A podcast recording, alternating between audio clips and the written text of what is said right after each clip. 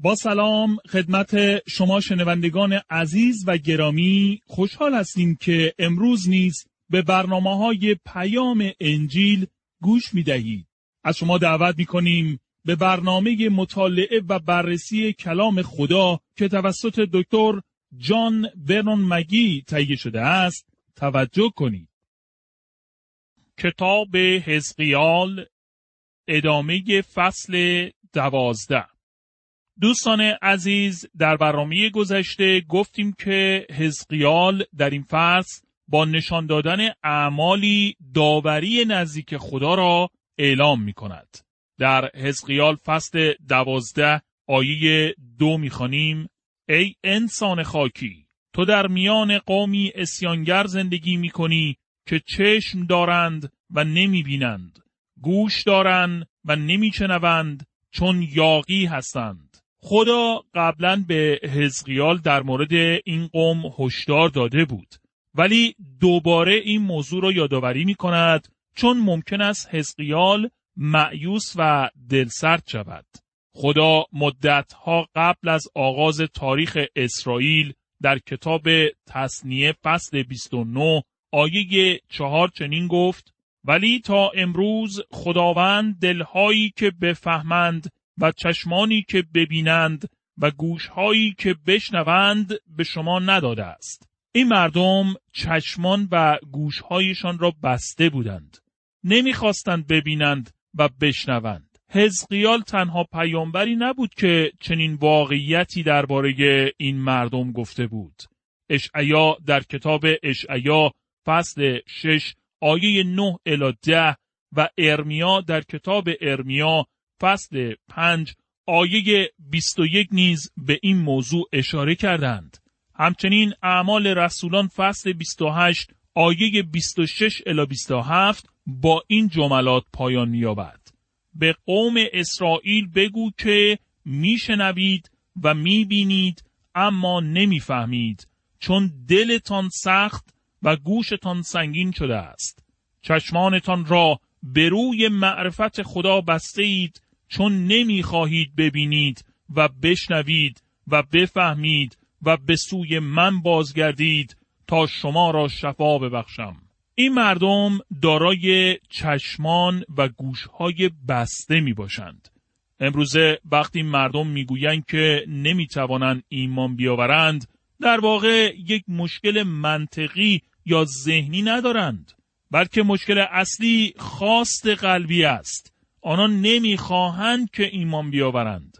بعضی افراد می‌گویند برای آنها از نظر منطقی و استدلالی مشکلی است که باور داشته باشند. دوست من فکر و ذهن شما نمی‌تواند به شما کمک کند تا ایمان آورید.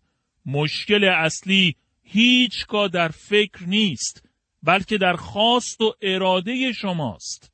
گناه در زندگی انسان وجود دارد و انسان نمی‌خواهد به سوی خدا بازگردد او نمی‌خواهد ایمان آورد قوم اسرائیل فقط نمونه کوچک از وضعیت دنیا را نشان می‌دهد یعنی وضعیت اسرائیل وضعیت دنیا را تشریح می کند. قوم اسرائیل در روحیه بی ایمانی که داشت نمایانگر روحیه انسانها در دنیا بود. و به همین دلیل لازم است با دقت به آنچه در کتاب حزقیال گفته شده توجه کنیم. گفتگویی را به یاد میآورم که با یک استاد دانشگاه داشتم. او از من به خاطر خدمتم تشکر کرد. ولی گفت که در ارتباط با آنچه من در مورد کتاب مقدس می‌گویم مشکلاتی برای او از نظر منطقی و ذهنی وجود دارد. قصد بحث و استدلال کردن با او را نداشتم. ولی می‌دانید مشکل واقعی او چه بود؟ او با یکی از دانشجویان قبلیش رابطه جنسی داشت و در واقع آن دختر مشکل فکری و ذهنی او بود. آن استاد دانشگاه نمی‌خواست گناهش را ترک کند. مشکل اصلی او گناه زندگیش بود که قلبش را سخت گردانده بود تا نخواهد ایمان بیاورد. کوری دل بخشی از آنچه بود که برای قوم اسرائیل اتفاق افتاد و این موضوع در مورد وضعیت دنیای امروزی ما نیز حقیقت دارد. به علت بی ایمانی قوم اسرائیل حزقیال نه تنها برای مردم با مثلها سخن می‌گوید بلکه در واقع به آنچه می‌گوید عمل می کند. حزقیال شخصیتی عالی داشت ولی همچنین دارای روحیه‌ای شوخ بود و کارهای تنظامیز انجام می‌داد. بسیار خوشحال می شدم اگر می توانستم چهره او را وقتی بعضی از این کارها را می کرد می دیدم. فکر می کنم دیدن بعضی از کارهای او در اینجا مانند کارهای یک هنرمند در یک فیلم یا نمایش کمدی و مزهک بود.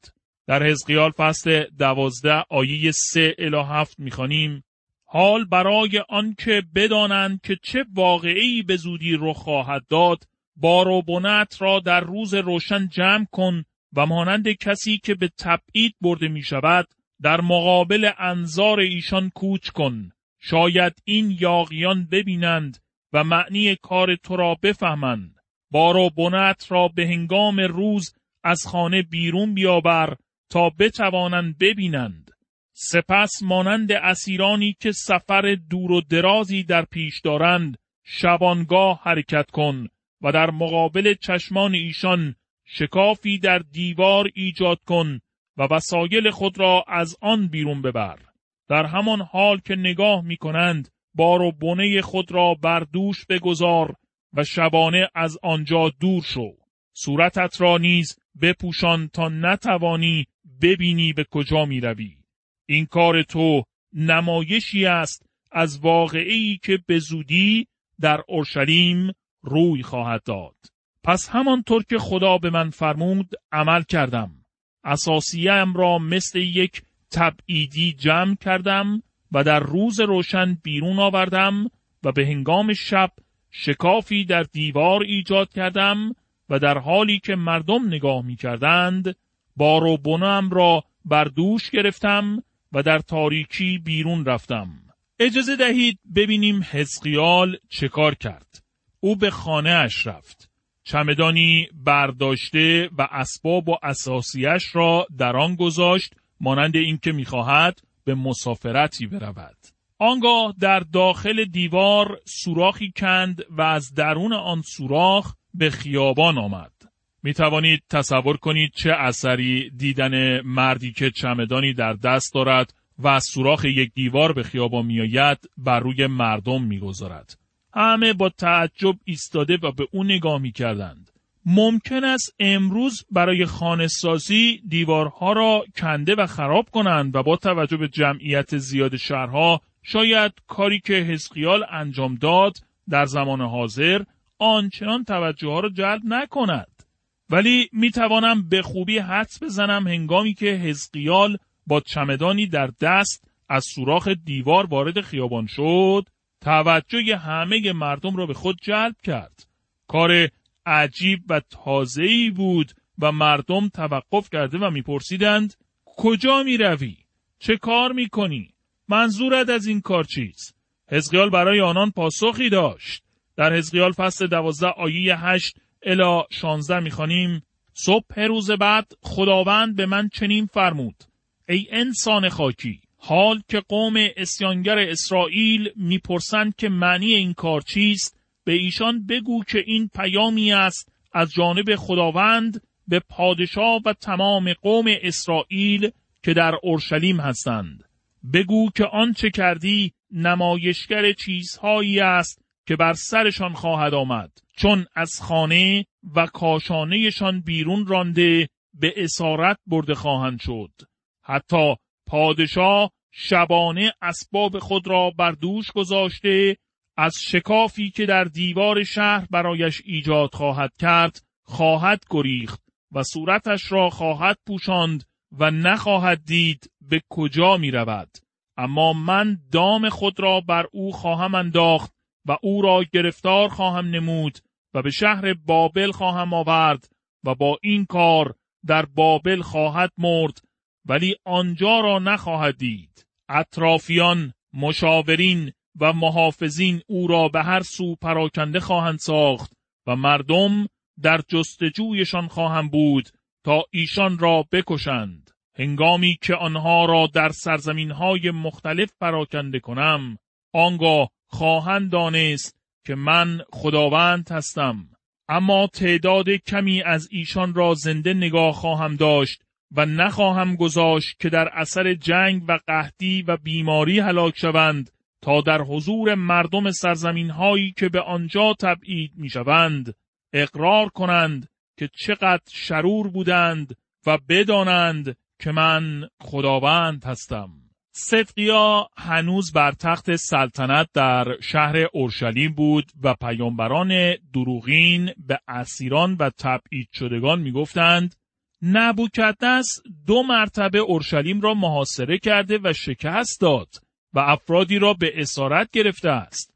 ولی او شهر را ویران نکرده معبد را نسوزانده و پادشاه را اعدام نکرده است. شما به زودی خواهید توانست به سرزمینتان بازگردید. نگران هیچ چیز نباشید. اما حزقیال به آنها می‌گوید خبری برایتان دارم. آنچه انجام دادم تصویری است از آنچه برای شهر اورشلیم اتفاق خواهد افتاد. پادشاه صدقیا فکر می کند که بسیار باهوش است و توانسته از شهر را در دوران محاصره بابل از ویرانی حفظ کند.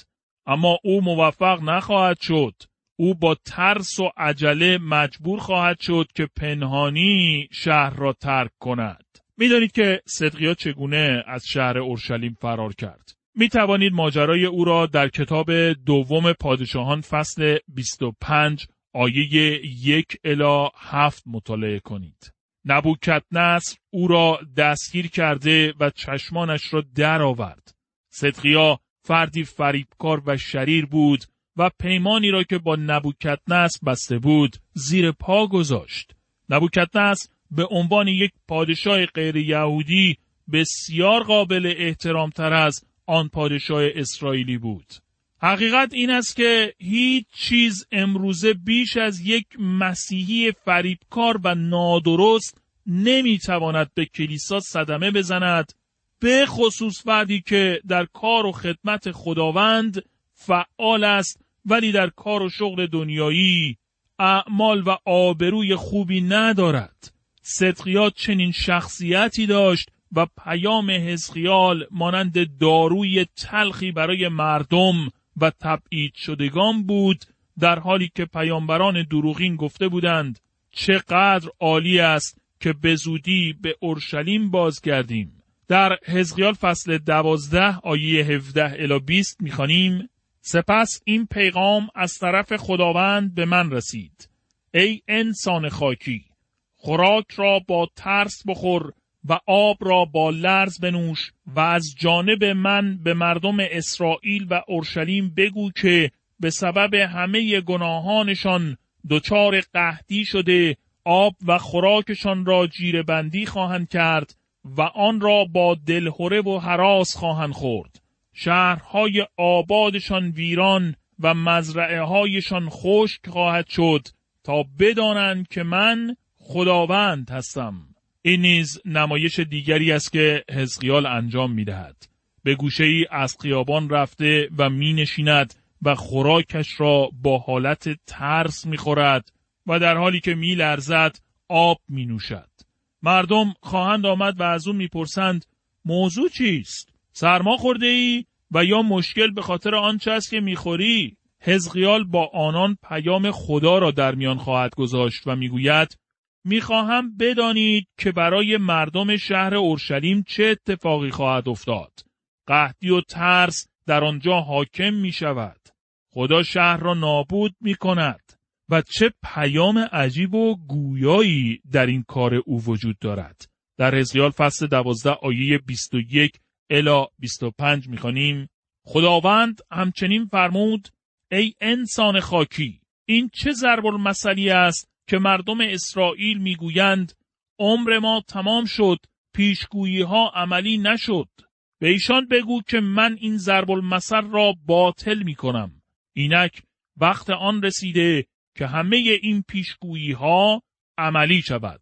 از این پس هیچ رویا و پیشگویی کاذبی در میان مردم اسرائیل وجود نخواهد داشت.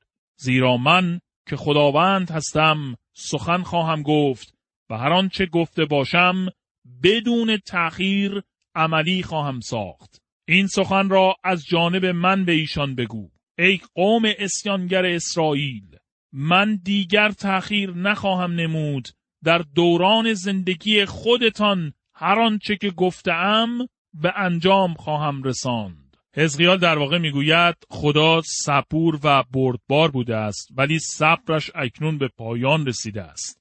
همه مردم به اسارت برده می‌شوند و خدا دیگر صبر نمی کند. زمان داوری و مجازات مردم فرا رسیده است. حزقیال فصل دوازده آیه 26 الا 28 می‌گوید پس این پیغام از طرف خداوند نازل شد.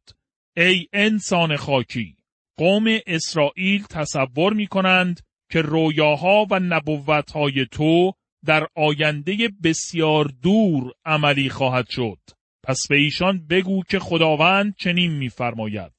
از این پس دیگر تأخیر رخ نخواهد داد. هر سخنی که گفته باشم یقینا واقع خواهد شد. هر فردی می‌خواهد باور داشته باشد که آینده زیبا و خوب خواهد شد. دوست من، تنها واقعیت زیبا و خوشایندی که وجود دارد این است که روزی خداوند عیسی مسیح کلیسایش را از این دنیا به نزد خود خواهد برد و این تنها امیدی است که ما داریم. وضعیت این دنیا بهتر نخواهد شد و در این دنیا صلح و آرامش نخواهیم داشت. در تمام طول تاریخ بشری شاید فقط بتوان دیویست یا سیصد سال را یافت که می توانیم بگوییم در آن زمان صلح و آرامشی در دنیا وجود داشته است. انسان دنیای جدیدی را که تصور می کند نمی تواند بسازد. انسان قادر به ایجاد صلح در این دنیا نیست چون اسیر گناهان و شرارت می باشد. دوستان عزیز در اینجا مطالعه و بررسی فصل دوازده در کتاب حزقیال به پایان می رسد و اکنون به بررسی فصل سیزده در این کتاب توجه بفرمایید. کتاب حزقیال فصل سیزده موضوع اصلی این فصل عبارت است از نبوت بر علیه پیامبران دروغین در فصل سیزده نبوت حزقیال بر ضد پیامبران دروغین را خواهیم شنید. جالب توجه است که در میان این پیامبران دروغین زنانی نیز بودند که خود را پیامبر دانسته و نبوت می کردند. آیا تاکنون به این موضوع دقت کرده اید که زنان چه نقش مهمی در ایجاد بعضی از مکاتب و اعتقادات انحرافی در طول تاریخ داشتند. ممکن است امروز خوشایند نباشد که چنین سخنی را بگوییم. ولی واقعیت این است که در زمان حزقیال چنین بود. همانطوری که امروز نیز نقش زنان در پدید آمدن مکاتب انحرافی آشکار است. حزقیال به اعلام کلام خدا ادامه می دهد. در حزقیال فصل 13 آیه یک الی 9 می خانیم خداوند با من سخن گفت و فرمود ای انسان خاکی کلام مرا به ضد انبیای دروغین اسرائیل اعلام نما به ضد انبیایی که افکار خود را به عنوان پیغام من بیان می کنند. خداوند فرمود وای بر انبیای نادانی که خیالات خود را به جای کلام من بازگو می کنند. حال آنکه هیچ کلامی از جانب من بر ایشان نازل نشده است. ای مردم اسرائیل، انبیای شما مانند روباهایی در خرابه ها هستند. ایشان هیچ نفعی به شما نرساندند. آنان هیچگاه خرابه های حصار شهر را تعمیر نکردند تا بتوانند در آن روزی که خداوند مقرر کرده در برابر دشمن بیستند. رویاهای ایشان باطل است و پیشگویی هایشان دروغ. می‌گویند که پیغامشان از جانب من است در حالی که من ایشان را نفرستادم. با وجود این انتظار دارند که پیشگویی هایشان عملی شود. ای پیام آوران دروغین رویاها و پیامهایتان همه دروغ است. می‌گویید که آنها از طرف من می باشد در حالی که من هیچگاه با شما سخن نگفتم. از این رو خداوند میفرماید به سبب این رویاهای ساختگی و این دروغها من بر ضد شما هستم و شما را مجازات خواهم نمود و از میان رهبران اسرائیل ریشکن خواهم ساخت. نام شما را از دفتر خاندان اسرائیل پاک خواهم نمود و هیچ یک از شما به سرزمین اسرائیل باز نخواهد گشت تا بدانید که من خداوند هستم. مشکل اصلی چه بود؟ این پیامبران از فکر و دل خودشان نبوت می‌کردند. کلام و پیام خدا را در میان نمیگذاشتند. خدا به افرادی رحم کند که در جایگاه موعظه کلام خدا بیستند ولی دیدگاه ها و نظرات خود را بیان کنند و کلام خدا را اعلام نکنند.